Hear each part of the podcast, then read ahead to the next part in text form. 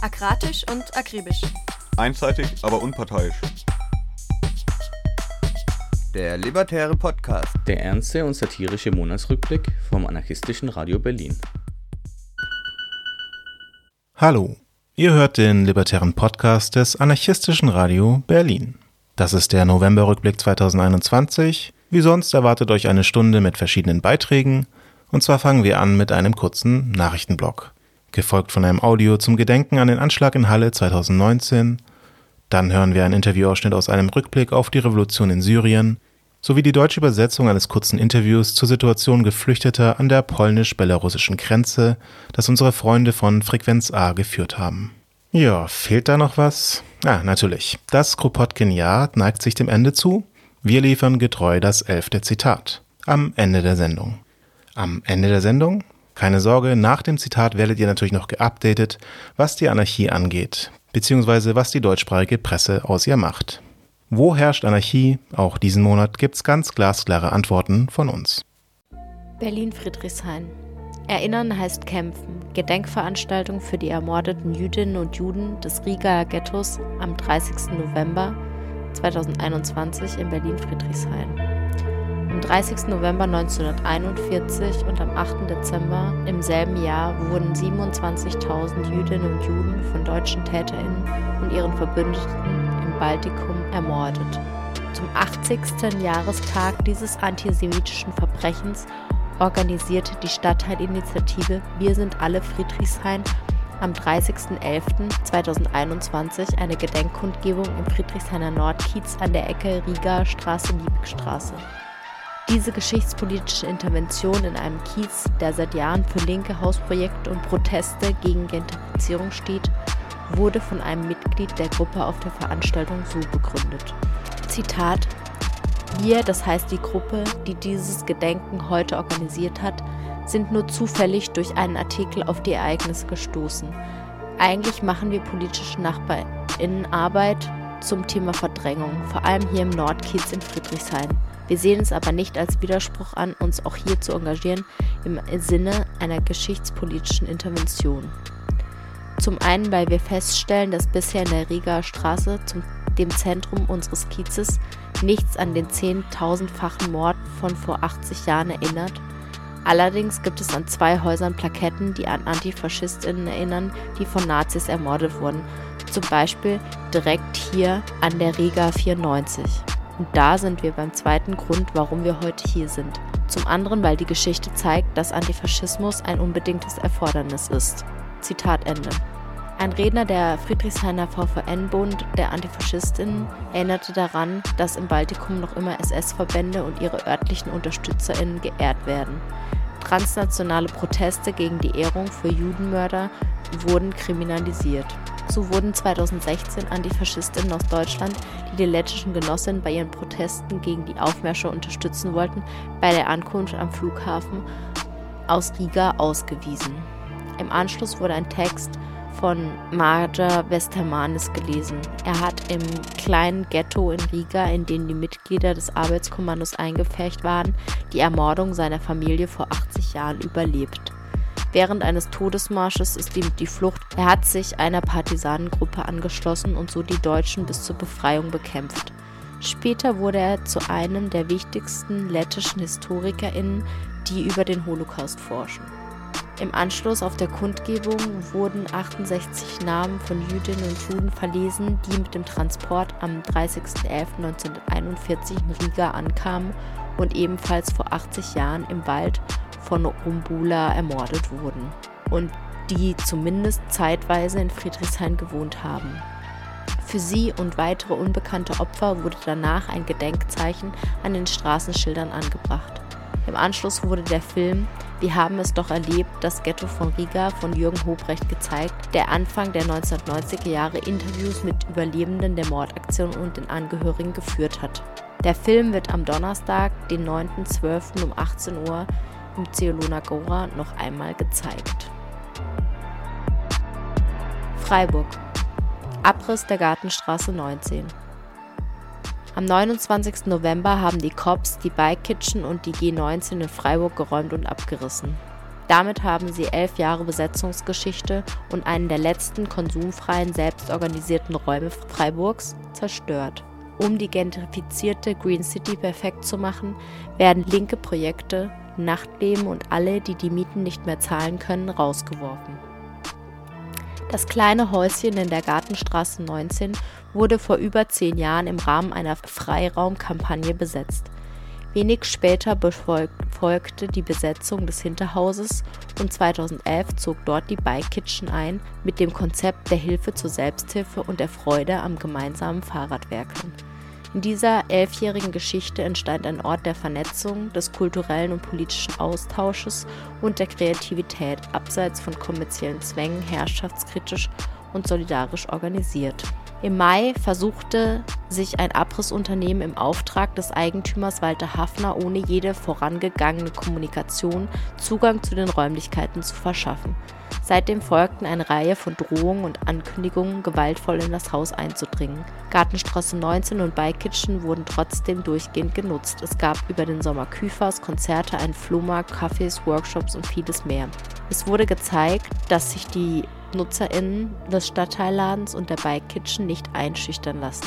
Am Montag des 29. November wurde ohne jede Vorwarnung unerwartet die G19 und Bike Kitchen von Cops abgesperrt und im Anschluss ausgeräumt und abgerissen. Innerhalb weniger Stunden wurden die Häuser platt gemacht. Eine Gruppe an Menschen versammelte sich, um ZeugInnen des unerwarteten Abrisses zu sein. Die Szene war geprägt von Trauer, wütenden Blicken und Fassungslosigkeit. Die G19 und die Bike Kitchen waren als nicht kommerzielle und hierarchiearme Orte wichtige Bestandteile der autonomen Kultur in Freiburg. Hier konnten Utopien kreiert und ausgelebt werden. Nach elf Jahren Besetzung haben die Stadt und Cops es geschafft und den letzten konsumfreien Schandfleck aus der Innenstadt geworfen. Die Green City hat keinen Platz mehr für alles, was nicht sauber, geleckt und kaufbar ist dass sich erdreistet wird, mitten in der Innenstadt ein konsumfreies Projekt anzufangen und kostenlos Fahrräder zu reparieren, passt nicht ins Bild. Am 11. Dezember um 14 Uhr findet in Freiburg am Bertholdsbrunnen eine Demo für mehr Schandflecke in der Innenstadt, für unkommerzielle freie Kultur und Leben, für Freiräume und gegen die Stadt der reichen Stadt. Telto Fleming, Brandenburg. Im Knast Heidering ist Corona ausgebrochen. Im Knast Heidering in Brandenburg ist es zu einem Ausbruch des Coronaviruses gekommen. Die JVA befindet sich laut Pressesprecher des Knastes im Lockdown. Im Komplex des A-Bereichs sind 200 Gefangene isoliert. Die Freistunde und der Aufschluss haben nicht stattgefunden. Bisher ist es von 14 Gefangenen bekannt, dass sie sich mit Corona infiziert haben. Diese wurden auf die Isolierstation in der JVA Tegel gebracht. Es handelt sich hierbei um den bisher größten Corona-Ausbruch in einem Berliner Knast. Laut Knast soll eine PCR-Testung aller Gefangenen und eine erneute Testung nach fünf Tagen stattfinden. Bei zwei negativen Ergebnissen dürfen die Gefangenen wohl wieder aus ihren Zellen raus. Wir wünschen allen Gefangenen gutes Durchhalten und gute Besserung. Spangenberg, Hessen. CDU-Kandidat, ein mutmaßlicher Rechtsterrorist. Die Festnahme von Marvin E. fand bereits am 16. September statt aber erst im November wurde sie durch einen Bericht des Hessischen Rundfunks bekannt. Er ist ein früherer Kommunalwahlkandidat der CDU, dem nun Rechtsterrorvorwürfe gemacht werden. Laut den Staatsanwaltschaften Kassel und Frankfurt am Main war das Landesamt für Verfassungsschutz Ende August auf englische Chats des Tischlerlehrlings aufmerksam geworden, in denen er sich nach Waffen und der Herstellung selbiger mittels 3D-Druck erkundigte. Auch rechtsextreme Formulierungen sollen gefallen sein. Mithilfe eines 3D-Druckers hatte auch der Halle-Attentäter Waffen gebaut. Bei der Durchsuchung im September wurden laut Staatsanwaltschaft 600 Kleinsprengstoffkörper und sechs unkonventionelle Spreng- und Brandvorrichtungen gefunden, worunter etwa Rohrbomben fallen. Ebenso gefunden wurde eine Art Manifest, in dem von einem totalen Rassenkrieg die Rede war. Marvin E. wurde in U-Haft genommen, ihm wird die Vorbereitung eines Anschlags vorgeworfen. Die CDU Spangenberg betont, dass der Festgenommene nur ein freier Bewerber bei der Kommunalwahl im März gewesen sei, ohne Parteibuch, der letztlich auch nicht gewählt wurde. Nur an zwei Fraktionssitzungen habe er teilgenommen, sich nicht zu Wort gemeldet. Ein radikales Gedankengut sei nicht erkennbar gewesen. Die Opposition im Landtag aber sieht drängenden Klärungsbedarf. Es sei nicht nachvollziehbar, wie es ein Terrorverdächtiger auf die CDU-Wahlliste geschafft habe, sagte SPD-Geschäftsführer Gunther Rudolph. Der Fall ist für alle demokratischen Parteien eine Mahnung, ihre Kandidatinnen und Kandidaten bei Wahlen gründlich auf ihre Verfassungstreue zu prüfen, sagte Innenminister Peter Beuth von der CDU. Und der Innenausschuss müsse nun umfassend über den Fall informiert werden. Die Frage ist nun, ob die Öffentlichkeit nicht über den Fall informiert wurde, weil der Beschuldigte für die CDU aktiv war und die Festnahme kurz vor der Bundestagswahl erfolgte. Damit würde sich die hessische Tradition fortsetzen, Fälle von Rechtsterror unter den Teppich zu kehren, wenn sie für die CDU unangenehm erscheinen. Das Innenministerium verteidigte sich. Der Fall zeige, dass die hessischen Sicherheitsbehörden sehr wachsam seien, sagte ein Sprecher. Es habe trotz des schwerwiegenden Vorwurfs zu keiner Zeit eine unmittelbare Gefahr für die Bevölkerung bestanden. Zitat Ende. Zudem seien bereits am 20. September die Obleute im Innenausschuss über den Fall informiert worden. In Parlamentskreisen wird darauf erwidert, zum einen sei die Information nicht öffentlich gewesen, zum anderen völlig abstrakt. Nicht mal welche politische Richtung hinter den Tatvorwürfen stecke, sei benannt worden. Die Dimension sei so überhaupt nicht klar geworden. Die CDU Spangenberg lässt derweil offen, wann sie von der Festnahme ihres früheren Kandidaten wusste und wen sie darüber informierte. Spangenbergs CDU-Bürgermeister Peter Tigges erklärte, ihm habe der Fall den Boden unter den Füßen weggezogen. Die 6000 Einwohnergemeinde habe sich in den letzten Jahren sehr für Geflüchtete engagiert. Hier hat sich so viel entwickelt und trotzdem ist es geschehen. Der Fall müsse daher ein Weckruf für alle sein, genauer hinzuhören, wo nicht nur Meinungen geäußert, sondern Hass und Gewaltbereitschaft geschürt werden, so Tigges. Wir müssen lernen, früher dazwischen zu gehen. Das sind höhnische Worte, wenn man bedenkt, dass bei der Durchsuchung durch ErmittlerInnen der Polizei nach eigenen Angaben zahlreiche Sprengkörper und ein selbstgeschriebenes rassistisches Manifest, welches den Rassenkrieg herbeifantasiert, gefunden wurden. Noch ein Nachtrag. Nach konfliktreicher Vorgeschichte will der Studierendenrat der Uni Halle der Gruppe AG Antifa die standardmäßige Finanzierung entziehen. Die Gruppe steht seit Jahren in der Kritik, weil sie unter anderem rassistische und transfeindliche Erzählungen bedient. Momentan eskaliert die Diskussion darüber lokal und überregional bis hin zu Drohschreiben gegen Queers. Wir wünschen den herablassenden Anfeindungen ausgesetzten Involvierten viel Kraft in diesem ganzen Konflikt und uns allen ein Vorankommen in emanzipatorischer Analyse und antifaschistischer Praxis.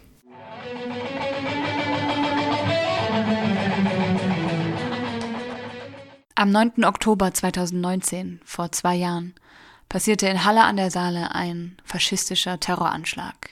Der Attentäter versuchte unzählige Menschen zu ermorden. Zwei Personen starben. Der Täter ist Anhänger neofaschistischer Ideologie, die antisemitischen, rassistischen und antifeministischen Terror verübt und rechtfertigt. Letztes Jahr gab es zum Gedenktag eine große Demo in Halle.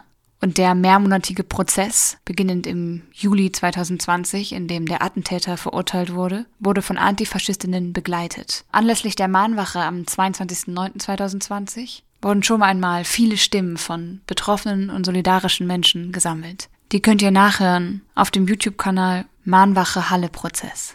And then we realized nobody was coming to our rescue, and so we just tried to organize some kind of uh, safety for us. This involved like trying to get most of the congregants in a separate room, barricading the doors, going upstairs. We we took like blankets and we tried to make like ropes out of them so that we could like jump out of the window if need be. And this disorientation and confusion happened for a long time, or what felt like a long time, but was really like 20 minutes before the police came. Außerdem möchten wir euch darauf aufmerksam machen, dass jetzt gerade am 15. November das Buch Der Halle-Prozess Mitschriften erschienen ist.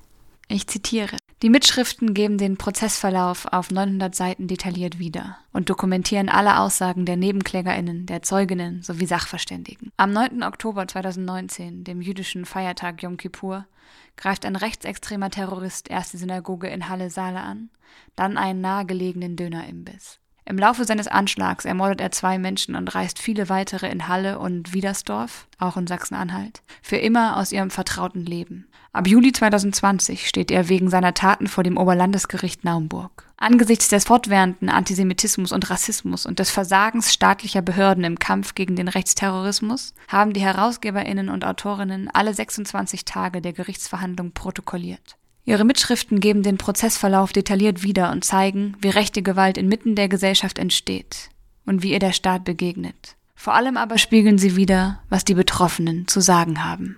Er findet das Buch Der Halle-Prozess mit Schriften bei Spectre Books Leipzig. Dieses Jahr gab es anlässlich des Gedenkens eine ganztägige Mahnwache am Steintor in Halle. Dort wurden Audios abgespielt und Textinstallationen gezeigt. Außerdem gab es eine antifaschistische Blockadeaktion, weil in Halle auch am 9. Oktober zwei Nazi-Demos angemeldet waren. Eine davon konnte sehr erfolgreich blockiert werden. Die Neonazis konnten ihre Anfangskundgebung nicht verlassen. Schließlich gab es abends eine große Gedenkkundgebung, auf der circa 500 Leute versammelt waren. Ausschnitte aus den Redebeiträgen dort hört ihr gleich. Mit euch gemeinsam hier und heute im Gedenken an Jana und Kevin an den Anschlag selbst.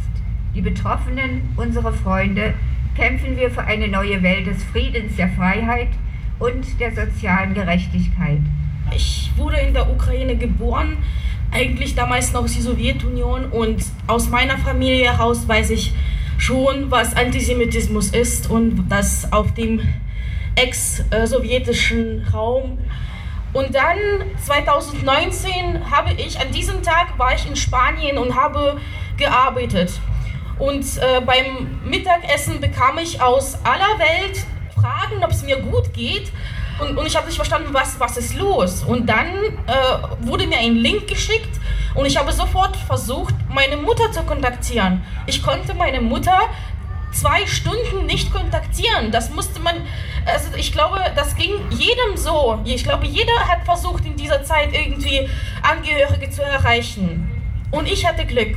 Ich hatte ein großes Glück. Meine Mutter war einfach nur beim Sport und ihr Handy war im Spind. Es hat nicht, es ist, äh, wie wir wissen, es ist nicht jede, jeder Angehörige hatte so ein Glück.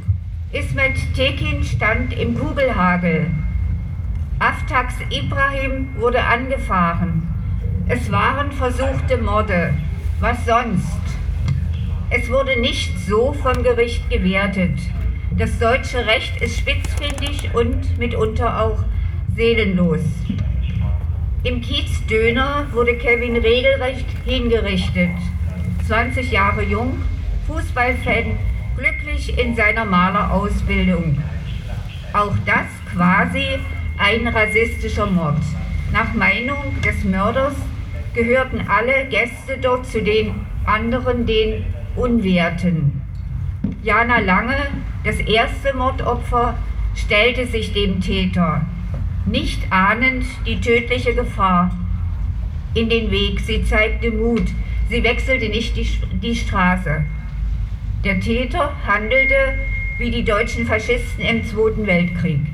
Wer sich uns in den Weg stellt, wird weggeräumt, wird erschossen. Immer wieder neue Fälle rechter Gewalt und rechten Terrors bestätigen, dass sich seit dem Anschlag von 2019 kaum etwas verändert hat. Das ist wenig verwunderlich, denn es wird vom Staat eigentlich nichts gegen rechte Strukturen getan.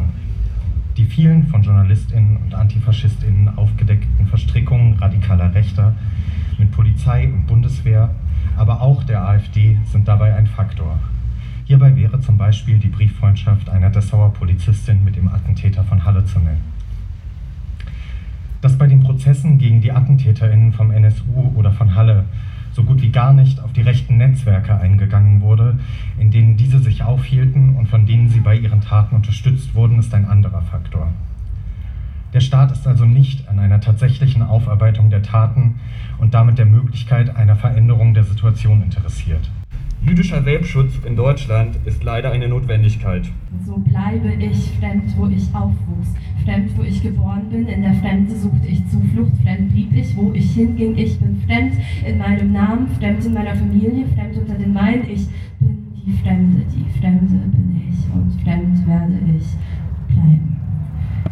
Ich möchte nicht mein Leben damit verbringen, mich zu fragen, ob ich die Berechtigung habe, hier zu sein, ob ich die Berechtigung habe, zu atmen, Glück zu empfinden, mich stark zu fühlen, kein Opfer zu sein.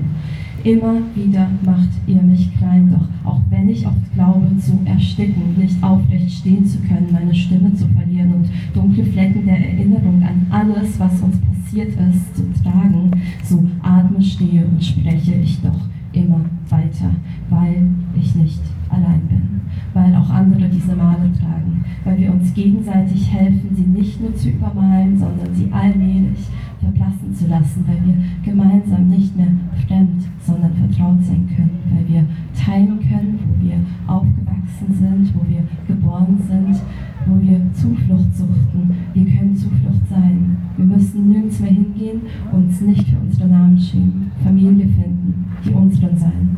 Zusammen sind wir nicht fremd. Zusammen sind wir daheim. Vielen Dank. Einmal habt ihr vielleicht gerade gesehen, kam äh, die Straße hoch ein Demozug. Das sind auch Leute von uns, die sich ähm, in den letzten zwei, drei Stunden mal wieder Sven Liebig, dem stadtbekannten Neonazi, entgegengestellt haben und ihn blockiert haben. Und ich finde, wir können sie mal kurz mit einem Applaus begrüßen und uns bedanken, dass ihr mit dazu beigetragen habt, dass dieser Mensch heute nicht in die Nähe von diesem Platz kommt. Vielen Dank. Man sagt, die Zeit heilt alle Wunde. Nein, die Zeit heilt nicht alle Wunde. Manche Wunden hinterlassen tiefe Narben, die immer an vergangene Schmerzen erinnern. Mehr als 200 Todesopfer faschistischer Gewalt und fast 200 weitere Todesopfer von Polizeigewalt seit 1999 sind keine Wunde, die mit der Zeit geheilt werden können. Denn wir sehen, dass diese menschenverachtende Gewalt nie aufhört in diesem Land. Überall hier in Deutschland kann man Alltagsrassismus treffen, sehen und hören. Auf den Sitzungen des Bundestages, bei den Behörden, auf dem Arbeitsplatz, bei der Polizei, im Bus, in der Straßenbahn, im Café und Restaurants, in der Schule und an der Uni, an der Kasse beim Einkaufen, von den Nachbarinnen, auf der Straße und noch vielen weiteren Orten. Als Migrantinnen erlebte man am einigen Leib, wie stark die faschistische Ideologie in Deutschland ist. Eine gemeinsame Zukunft zu formen heißt, allen Menschen Demokratie und Freiheit zu geben. Außer den Nazis natürlich die Behörden wegzusperren. Was sind die Lösungen für uns? Erstens eine konsequente Überprüfung aller Behörden und zivile Institutionen auf Rechte gewalttätige und ihre Ideologie. Zweitens müssen MitarbeiterInnen, die faschistische oder rassistische oder antisemitische Kommentare und Verhaltensweise verschuldet, verschuldet haben, hart bestraft und sofort gekündigt werden. Alle Bundesländer, Behörden und zivilen Institutionen müssen wirklich entnazifiziert werden. Endlich. Das ist am wichtigsten, mit den Opfern rechter Gewalt und rassistischer Diskriminierung solidarisieren, weil Solidarität, Solidarität unsere einzige und starke Waffe ist. Danke euch allen. Was alle Reden dieses Abends gemeinsam hatten, war einerseits die Trauer um die Opfer des Anschlags und die Trauer mit den Opfern des Anschlags. Zum anderen der Ruf, die Geschehnisse vom 9. Oktober 2019 als das anzuerkennen, was sie gewesen sind. Neofaschistischer Terror und Ausdruck antisemitischer, rassistischer, antifeministischer Strukturen in unserer Gesellschaft. Teil allgegenwärtiger Herrschaftsverhältnisse und neofaschistischer Organisierung. Gleichwohl wirft Gedenken auch immer Fragen auf, so gibt es unterschiedliche Positionen zur Polizeipräsenz, die seither vor der Hallischen Synagoge herrscht. Manche begrüßen das als längst überfällige Schutzmaßnahme. Andere meinen, dass Polizeipräsenz das Problem strukturellen Antisemitismus, strukturellen Rassismus nicht lösen kann. Oder halten die Präsenz der Polizei für eine zusätzliche diskriminierende Bedrohung. Wie funktioniert gute Medienarbeit im Zusammenhang mit Trauma? Es ist wichtig, die Stimmen von Betroffenen zu amplifieren, aber traumatisierende Erlebnisse von Menschen dürfen nicht für die eigene Berichterstattung ausgeschlachtet werden. Es ist wichtig, die Gewalt, die dort passiert ist, nicht zu verharmlosen. Gleichzeitig darf man die Überlebenden nicht viktimisieren. Wie gehen wir damit um, wenn sich Betroffene in der Art, wie wir gedenken, nicht wiederfinden? Sei es, weil die Communities politisch nicht immer im Einklang miteinander sind, weil einfach Styles und Codes zu verschieden sind oder weil Kundgebungen aus Versehen am Schabbat oder so organisiert werden. Gedenken hat so viele verschiedene Funktionen. Mein Eindruck aus Gesprächen mit Anwesenden war, dass wir vielleicht zu oft versuchen, all diese verschiedenen Funktionen in eine Aktion zu gießen, was nicht möglich ist. Es ist ein Versuch wert, unserem Gedenken verschiedene Formen zu geben für all die Dinge, die wir brauchen. Raum zum Trauern, zum Erinnern an die Verstorbenen Momente der Wut, der Rache, der Gegenwehr, Aktivität von Öffentlichkeitsarbeit, Aufklärung und Bildung und Rituale des Heilens der Gemeinschaft der Zugehörigkeit. Rechter Terror will Unzugehörigkeit demonstrieren. Das ist ein Teil der Verletzungen, die er anrichtet, die wir auffangen können. Der Vereinzelung und der Angst können wir Zusammenhalt entgegensetzen. Immer wieder wird die Wichtigkeit psychischer und materieller Solidarität betont. Rechte Gewalt richtet auch ökonomische Schäden an, bei denen die es trifft. Leute sind verletzt und traumatisiert, können vielleicht nicht weiter arbeiten. Auch der ehemalige Kiezdöner zum Beispiel, einer der Orte des Anschlagsgeschehens von 2019, hatte als Konsequenz davon große finanzielle Sorgen. Zumal die Stadt Halle einen 20.000 Euro Zuschuss für die Renovierungsarbeiten zugesagt hat, von dem sie dann nur 10.000 bezahlt hat. Materielle Solidarität vergessen wir oft, aber es ist eigentlich ganz einfach. Materielle Schäden sind viel einfacher zu beheben als viele andere. Der ehemalige Kiezdöner hat jetzt am 22.11.2021 wieder seine Türen geöffnet. Das Lokal heißt jetzt Tee Kiez, ist ein türkisches Frühstückscafé und möchte ein Ort der Begegnung und der Nachbarschaft sein. Auch hier zitiere ich kurz. Unser großer Dank geht an alle Menschen, die den Laden in jeder Form unterstützt haben und die mit uns hier sind an die vielen Menschen, die sich tatkräftig beim Umbau beteiligt haben, die sich mit ihrem Wissen eingebracht und die durch Spenden den aufwendigen Umbau ermöglicht haben. Nach diesen schwierigen Tagen hoffen wir auf gute Tage. In diesem Sinne grüßen wir alle aktiven Antifaschistinnen und jene, die es werden wollen. Wir brauchen einander, wir brauchen euch und passt gut auf euch auf. An dieser Stelle noch nachträglich ein frohes Chanukka.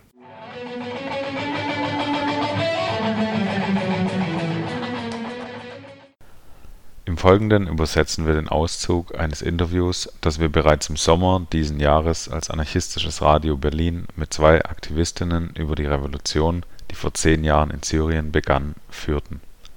Das Originalinterview wurde in Englisch geführt, aber aufgrund der schlechten Tonqualität und der Relevanz der Thematik hoffen wir bald auch das komplette Interview auf Deutsch veröffentlichen zu können. Dies ist nur ein kurzer Ausschnitt aus einer ziemlich langen Diskussion, in der wir Themen wie Geschichte und Gegenwart in Syrien die mangelnde Solidarität im Westen, die Anerkennung der Errungenschaften der syrischen Revolution und die Strukturen ansprechen konnten, die gebaut wurden, um die Idee der Revolution von unten zu unterstützen.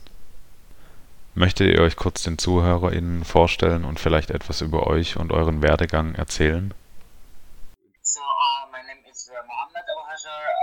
Mein Name ist Mohamed El-Bashir, jetzt wohnhaft in Kassel, wo ich in Post-Development Studies promoviere zu Syrien und der Intervention von NGOs in Syrien. Das ist mein Hintergrund als Aktivist. Ich war bis 2011 Mitglied der Kommunistischen Partei in Syrien, von da an trat ich den lokalen Koordinationskomitees bei, die zum obersten Dachverband der revolutionären Komitees für Syrien innerhalb Syriens gehörten. Mein Name ist Almut und ich forsche für eine Dissertation an der Freien Universität Berlin zum Thema Syrien. Früher habe ich mich für Anarchismus in der arabischen Welt interessiert und dann habe ich vor einigen Jahren gemerkt, dass in Syrien etwas wirklich Wichtiges vor sich geht. Als ich den Namen Omar Aziz hörte und die ganze Geschichte der lokalen Räte, die wir versuchen zu konzeptualisieren. Damit beschäftige ich mich. Auch wie Linke und Kommunistinnen sich erinnern, was in Syrien in Bezug auf diese lokalen Räte passierte. Niemand konnte vorhersehen, was in Syrien passieren würde. Es gab sogar Aufrufe zu einem Tag der Wut in Syrien, das war der 6. Februar, glaube ich, also einen Monat bevor alles losging. Ich sollte damals nach Jordanien reisen, was ich aber verschoben hatte, denn ich beschloss abzuwarten, was passiert, ob Leute auf die Straße gehen. Es ging niemand, buchstäblich nicht mal eine einzige Person auf die Straße. was bestätigte, dass in Syrien nichts passiert. Genauso war es auch in Ägypten. Leute, Aktivisten aus dem Ausland riefen zu einem Tag der Wut auf und niemand im Land antwortete. Man konnte sogar sehen, dass die Straßen und Plätze noch leerer waren als sonst. Ich bin dann weggefahren in dem Wissen, dass in Syrien nichts passieren wird. Ich war sogar wirklich enttäuscht, weil ich wusste, dass in Syrien nichts passieren wird. Und dann einen Monat später fing es plötzlich an. Und zwar an einem Ort, den niemand richtig kannte, in Daraa, eine Stadt im Süden. Wir wussten damals nicht einmal, dass dort überhaupt etwas passiert, dass es dort überhaupt eine politische Bewegung gibt. Die politischen Bewegungen konzentrierten sich normalerweise auf den Westen und das Zentrum Syriens, aber nicht auf den Süden. Ich meine, es war nicht einmal eine politische Bewegung, oder? Denn was die Selbstverbrennung von Mohammed Bouazizi war, dem Mann, der sich im Dezember 2010 selbst angezündet hatte, könnte wohl parallel zu dem sein, was in Daraa im Süden Syriens passiert ist, denn dies hat damals die Proteste ausgelöst. Doch wie Mohammed gerade erklärte, der Aufruf zu Protesten blieb erfolglos. Niemand erschien. Aber was in Daraa passierte, in dieser Stadt im Süden Syriens war, dass einige Jugendliche etwas gesprüht haben, ein paar Graffiti gesprüht haben. Ich weiß nicht genau, was es war, vielleicht war es der Slogan, die Leute wollen den Sturz des Regimes. Und was passierte war, dass sie verhaftet und gefoltert wurden. Und die Leute gingen zur Polizei, um zu protestieren. Diese machten es aber noch schlimmer. Sie sagten den Eltern, ich glaube, sie sagten den Vätern, bring die Mütter der Kinder und ich werde neue Kinder für dich machen. Und das war eine Beleidigung auf hohem Niveau. Und dann brachen die Proteste in Dara wirklich aus. Und dann wuchs die Protestwelle und sie wuchs immer weiter, über Monate, über Wochen hinweg, sagen wir. Und dann kam der Wendepunkt. Ich denke auch, als die Leute wieder auf Bashar al-Assad warteten, ob er nach diesen Protesten Bereitschaft zu Reformen zeigen würde. Und dann waren die Leute wieder enttäuscht, weil er zeigte, dass er nichts verstanden hatte und wollte und in dieser Sache zumindest moralisch absolut verlieren würde. Er hat tatsächlich immer wieder die Revolutionäre aufgeheizt oder zumindest die Leute, die auf die Straße gegangen sind. Und dann, glaube ich, war dies der Punkt, an dem sich die Leute wirklich in der Basis organisierten und versuchten, die Proteste aufrechtzuerhalten, die Proteste anzuheizen und ähnliche Forderungen zu stellen. Dem Regime wirklich den Rücken zu kehren und keine Hoffnungen mehr auf diese Regierung zu haben. Die Forderungen der Demonstranten. Waren sich die Demonstranten denn bewusst, dass dies eine Revolution ist, die sie beginnen? Und was waren die Forderungen der Menschen am Anfang? War es so, dass Assad zurücktreten sollte?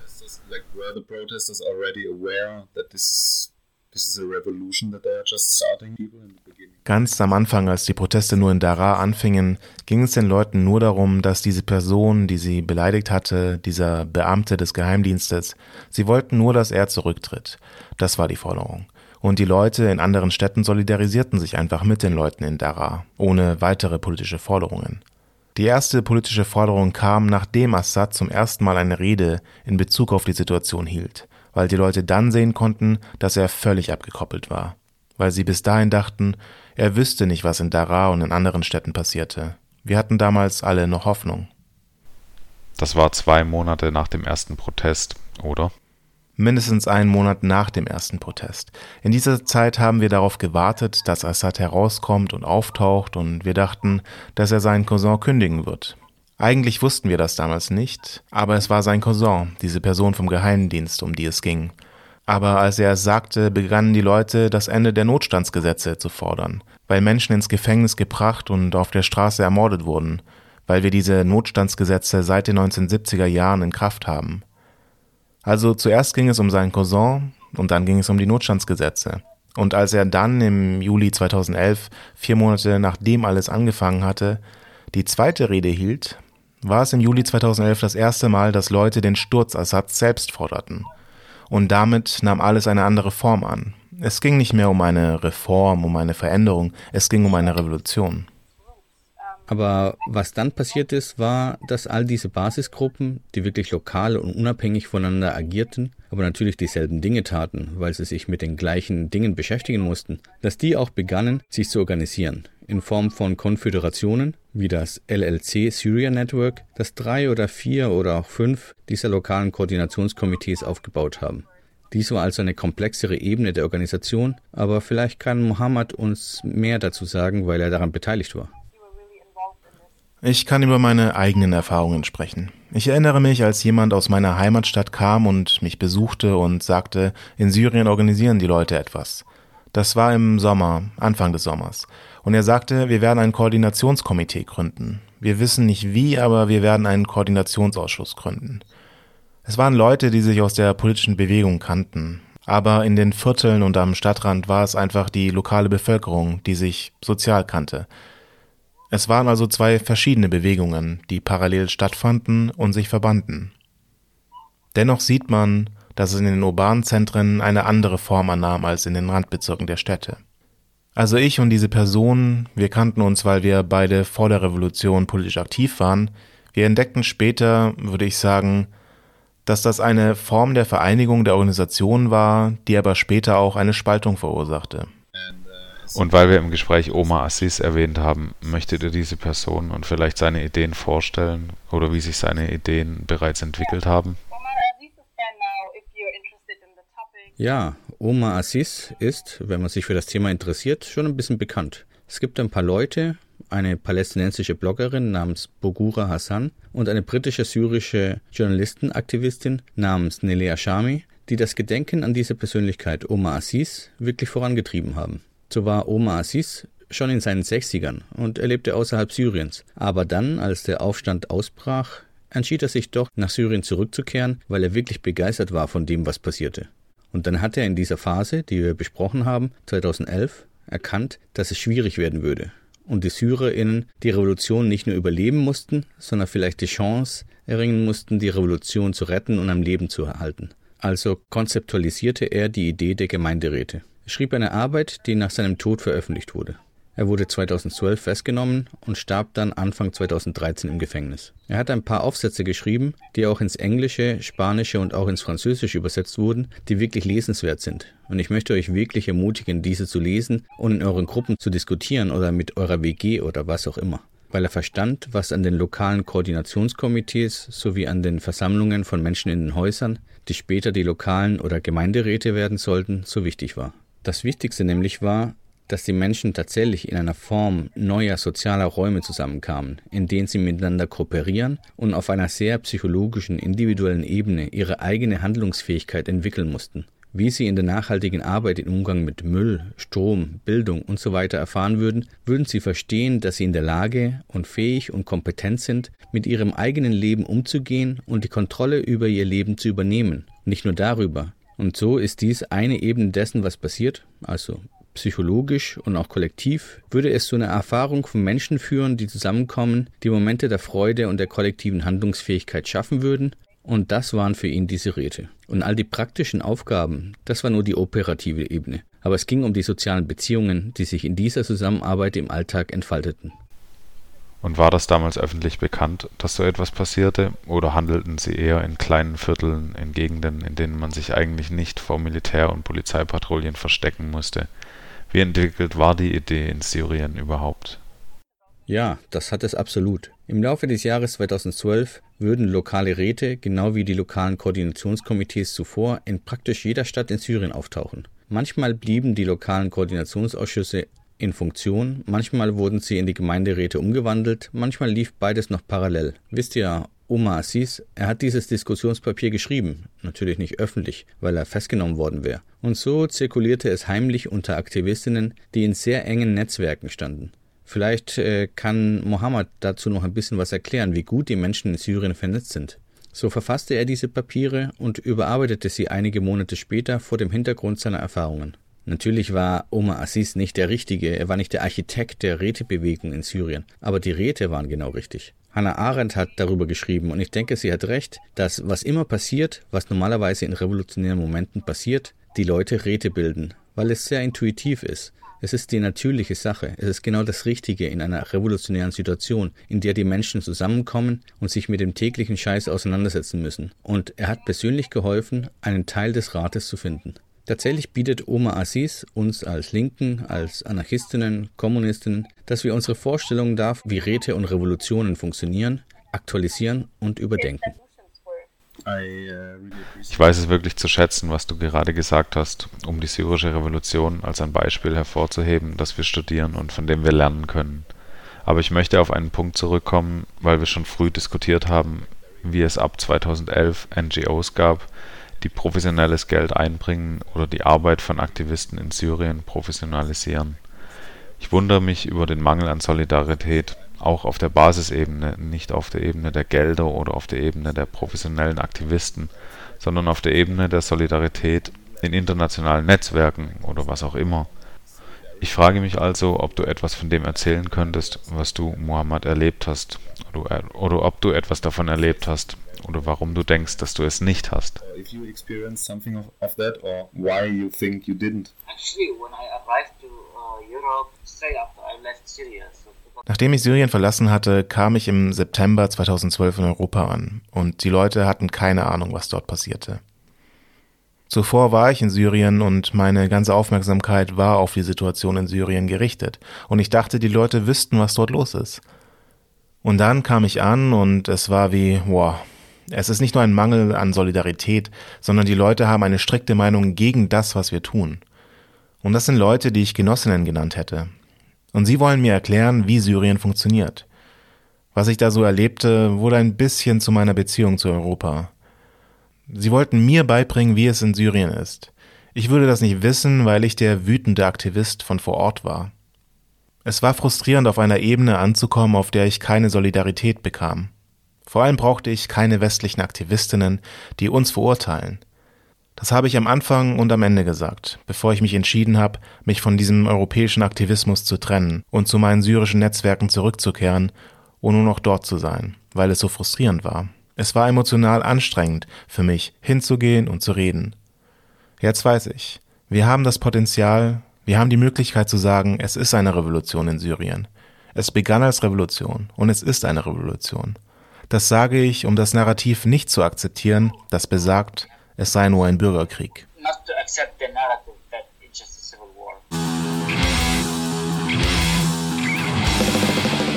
Der nächste Beitrag ist ein Interview, das unsere Freunde von Frequenz A über die englischsprachige monatliche Sendung Bad News des A-Radio Networks veröffentlicht haben und das wir kurzerhand übersetzt haben. Mehr von Frequenz A unter frequenza.noblogs.org.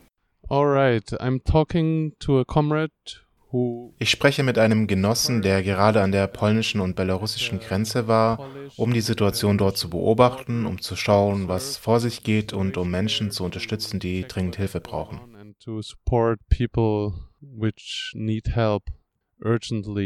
Hey, hallo. Hey. Hey, danke, dass du dir die Zeit nimmst, mit mir zu reden.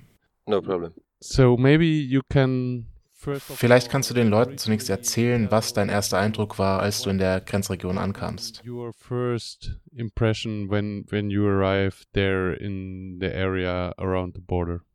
So the situation is dramatic. My first impressions was Also, die Situation ist dramatisch. Mein erster Eindruck stammt von einem organisierten Haus, weil es wirklich schwer ist, mit all den Leuten umzugehen, die in den Wäldern sind und wie man ihnen dort helfen kann. Das ganze Terrain ist wirklich schwierig. Es ist der größte Teil der Kriegsrechtszone, die sich über die gesamte Grenzlinie erstreckt. Drei Kilometer von der belarussischen Grenze bis ins polnische Innere des Landes. In dieser Zone herrscht der Ausnahmezustand und keine Medien oder humanitäre Hilfsorganisationen können dort hinein. Der Großteil des Geländes besteht auch aus Nationalparks. Es sind also Urwälder, eine Menge Sümpfe und es ist sehr schwer, dort durchzukommen. Auch die Temperaturen sind tödlich of swamps and it's really hard to go through over there. Also the temperatures are, are deadly. Yeah. So that's the the general circumstances around there. Das sind also die allgemeinen Umstände dort. Vielleicht können wir ein bisschen mehr darüber reden, was dort im Moment vor sich geht. Vielleicht konntest du ja mit einigen Leuten in der Zone sprechen und herausfinden, wie sie die Situation wahrnehmen. Ich meine, hier in den Mainstream-Medien wird immer über Lukaschenko und die polnische Friedenspartei gesprochen und deren Meinung zur Situation. Immer mit dem Vorwurf, die andere Seite sei schuld oder habe die Situation verursacht. Und ja, was ist der Eindruck der Leute vor Ort? Wie verstehen sie ihre Situation? that they caused this situation and maybe yeah what what's the impression of the people how do they understand their situation so also sie verstehen die Situation überhaupt nicht, weil sie auf der einen Seite die Lügen von Lukaschenko gehört haben, der gesagt hat, ja, es wird einfach sein, nach Europa zu kommen und Belarus wird euch dabei auf irgendeine Weise unterstützen, zum Beispiel mit dem Visum oder dem Flug und so weiter so dass die Leute richtig viel Geld zahlen, um nach Belarus zu kommen. Und dann werden sie zusammengepfercht. Also nur die, die hier Geld haben, denn es gibt auch eine Menge Leute, die in einer schlechteren Situation sind und sie gehen an die polnische Grenze mit der Hoffnung, dass sie durchbrechen können und nach Polen, nach Deutschland oder in den Westen der Europäischen Union gehen können. Und wie du sagst, der ganze Mainstream ist auf Lukaschenko und all die Sanktionen fokussiert, die vielleicht kommen werden oder vielleicht auch nicht. Und die Friedenspartei, ja, sie spielt die wichtigste Rolle im Moment. Sie wollen sich als das Schutzschild für Europa darstellen. Und das ist einfach nur die Grundlage für ihre Rechtdenkweise. Es ist also nur ein politisches Spiel. Und auf der anderen Seite geht es nur um den kommerziellen Profit, der mit der Einfuhr von Gas und anderen Waren aus dem Osten nach Europa erzielt wird. Niemand kümmert sich um die Menschen. Die werden völlig allein gelassen. Niemand redet darüber, wie es möglich ist, das Problem zu lösen. Und in diesem Fall haben wir eine große Anzahl von Aktivistinnen, auch von der anarchistischen Bewegung, und die lokalen Leute, die in und außerhalb der Zone leben, die die Menschen unterstützen und mit den Leuten arbeiten. Sie gehen also in die Wälder, sie sind an vorderster Front, um den Menschen zu helfen, die Nächte in der Wildnis zu überleben. supporting themselves and supporting the people and working with the people. So they are going inside the woods. They are on the front line, which helping the people, the refugees, to survive the night in the woods. Yeah. Yeah, I guess. Ja, ich denke, in ähnlichen Situationen ist die Unterstützung der lokalen Bevölkerung wirklich entscheidend. Aber da wir ein anarchistisches Radio sind, können wir uns vielleicht auch ein bisschen darauf konzentrieren. Und ich weiß, dass es dort auch viele NGOs gibt aber vielleicht können wir uns ein bisschen auf die anarchistische Art der Unterstützung der Geflüchteten dort konzentrieren. Kannst du uns ein bisschen mehr darüber erzählen, wie die Dinge organisiert sind, soweit das für dich möglich ist? Uh, can you tell a little bit more about how things are organized as far as you can? So I cannot say more, uh, a lot because of uh, repressions which are going all the time. Also ich kann nicht viel mehr sagen wegen der Repression, die die ganze Zeit gegen die Aktivistinnen stattfindet, die an der Grenze arbeiten. Die anarchistische Bewegung hat gute Strukturen und die in diesen Situationen auch gut funktionieren. Und ja, der Unterschied zwischen den NGOs und der anarchistischen Bewegung, die vor Ort aktiv war, besteht darin, dass die NGOs und sagen wir mal normale Aktivistinnen immer noch glauben, dass das Gesetz funktioniert und dass das Gesetz den Geflüchteten auf dem Weg helfen könnte. Und wir wissen, wie es ist. Wir wissen, dass es fast unmöglich ist, dass es funktionieren könnte. Deshalb besteht die Hauptunterstützung darin, den Menschen zu helfen, die Nacht zu überleben und dann die Entscheidung zu respektieren, ob sie weitergehen wollen oder nicht und nicht nach der Grenzpolizei zu rufen, wie es viele Leute von den NGOs machen. Und solche Hilfe funktioniert. So it's yeah, it's working. Auch wenn wir wissen, dass wir dem Gesetz nicht trauen können, denke ich, dass das Bewusstsein darüber dazu führen kann, dass Mensch sich machtlos fühlt. Ich meine, wir sind nicht wirklich so stark, dass wir die Situation dort lösen können. Aber was ist dein persönlicher Eindruck?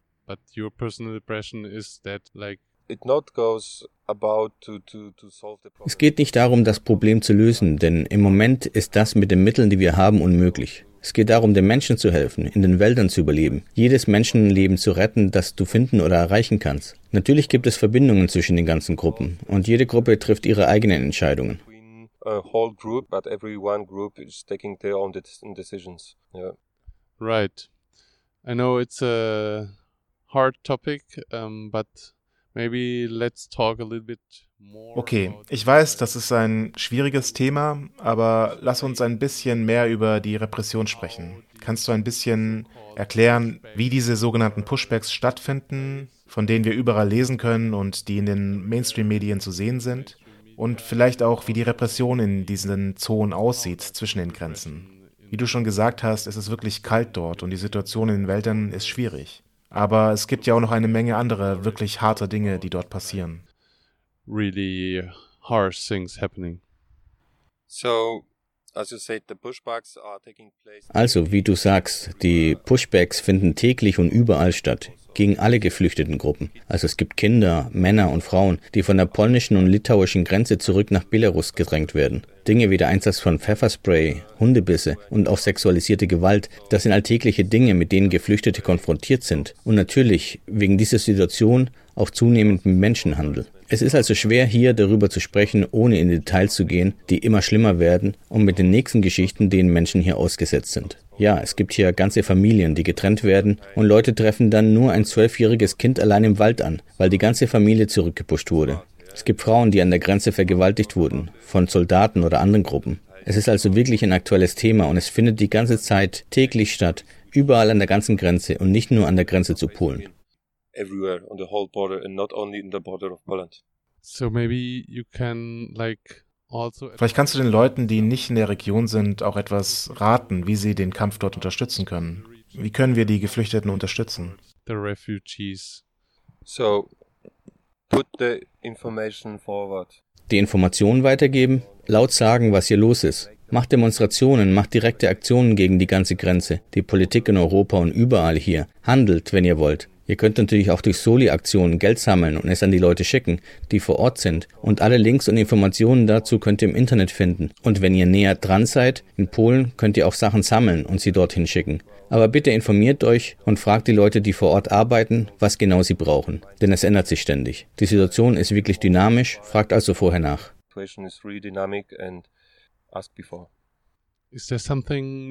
Gibt es noch etwas, was du diesem kurzen Gespräch hinzufügen willst? Wir haben heute leider nicht so viel Zeit, aber wir werden bestimmt bald ausführlicher berichten.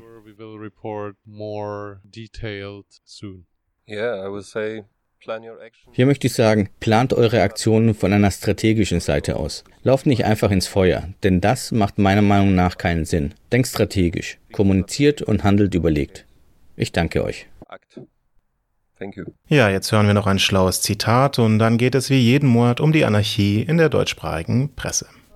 Viele Menschen hatten Einfluss auf unser anarchistisches Denken. Wesentlich geprägt hat es auch Peter Kropotkin. Als einer der zentralen Theoretiker des kommunistischen Anarchismus starb Kropotkin 1921, vor genau 100 Jahren. He was, he was one of us. He was a man who loved the outdoors. Zu diesem Anlass präsentieren wir jeden Monat ein ausgewähltes Zitat.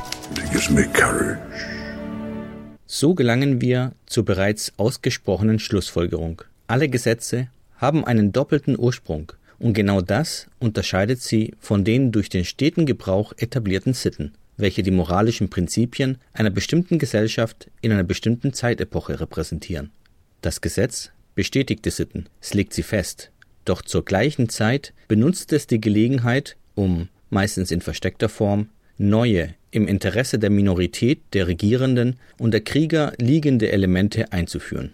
Ein Gesetz beispielsweise sanktioniert oder führt die Sklaverei ein, die Trennung der Gesellschaft in Klassen, die Autorität des Familienvaters, des Priesters und des Kriegers, oder es schmuggelt unversehens die Leibeigenschaft und später die Unterwerfung unter den Staat ein.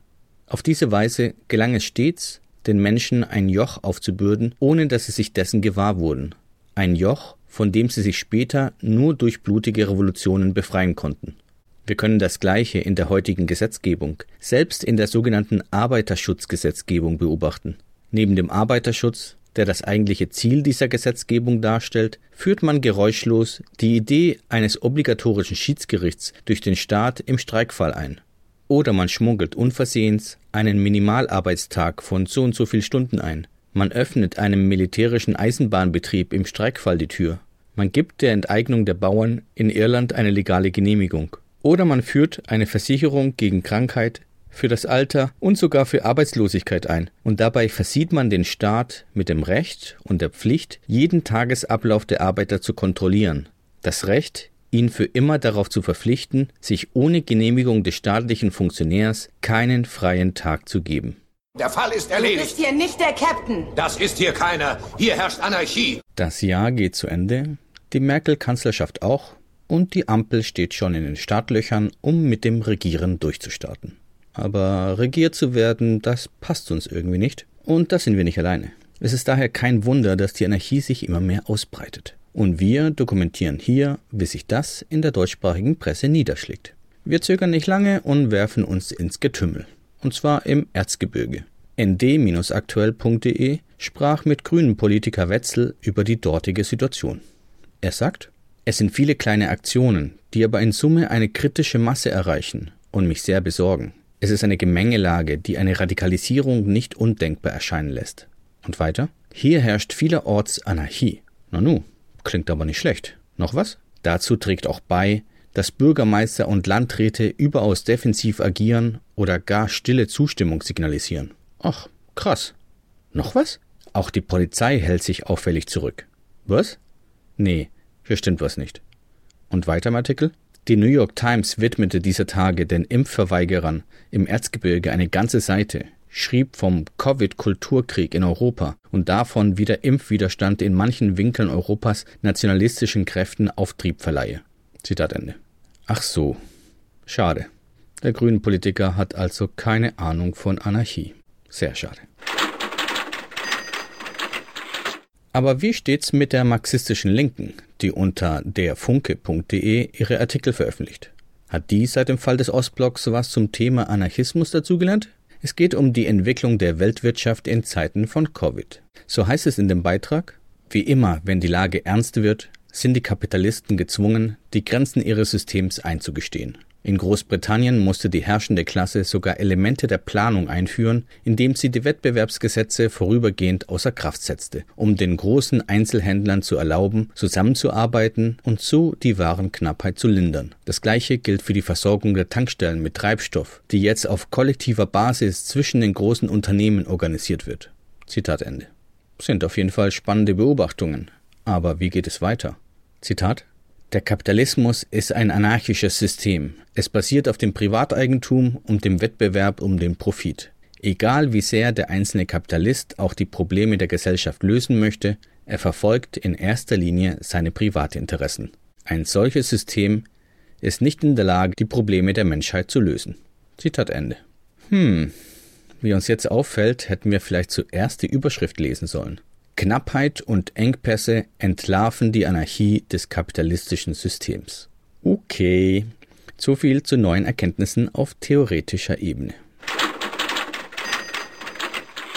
Wir bleiben bei theoretischen Erörterungen und widmen uns der Aargauer Zeitung aus der Schweiz. Diese beleuchtet die Thesen des Bloggers Thomas Pueyo, der das Ende des Nationalstaats kommen sieht.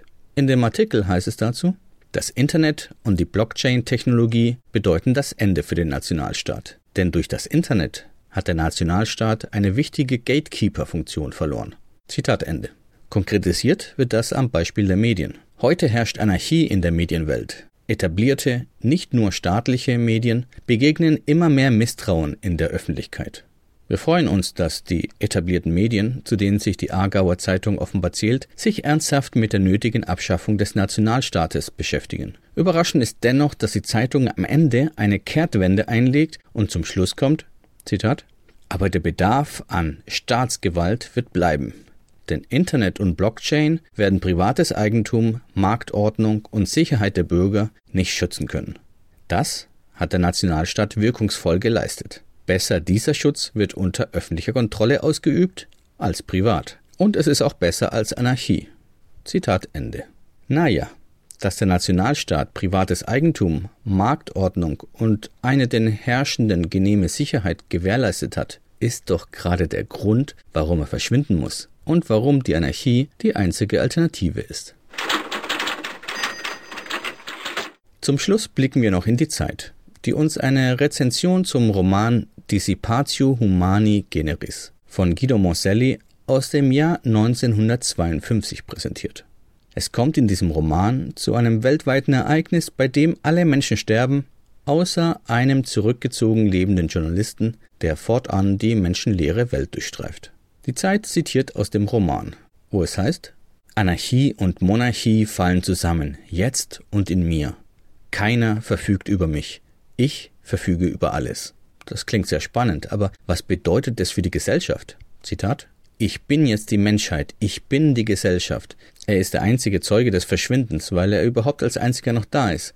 Ich könnte, ohne pathetisch zu werden, in der dritten Person sprechen. Ganz abgesehen davon, dass seit dem 2. Juni die dritte Person und jede andere Person, ob existenziell oder grammatikalisch, notwendig mit der meinen zusammenfallen. Es gibt nichts anderes mehr als das Ich und das Ich ist nichts anderes mehr als das meine. Es bin ich. Zitat Ende. Wenn wir die Anarchie als gesellschaftlichen Zustand begreifen, bei dem Individuum und Kollektiv eine optimale Symbiose erreicht haben, so mag es durchaus als Anarchie gesehen werden, wenn wir das auf die eine überlebende Person anwenden. Allerdings ist uns doch daran gelegen, dass die freie Gesellschaft einen etwas längeren Zeitraum Bestand hat als nur die Lebensdauer dieser einen Person und, nicht zu vergessen, doch deutlich mehr Menschen als eine Person umfasst, nämlich Milliarden von Menschen.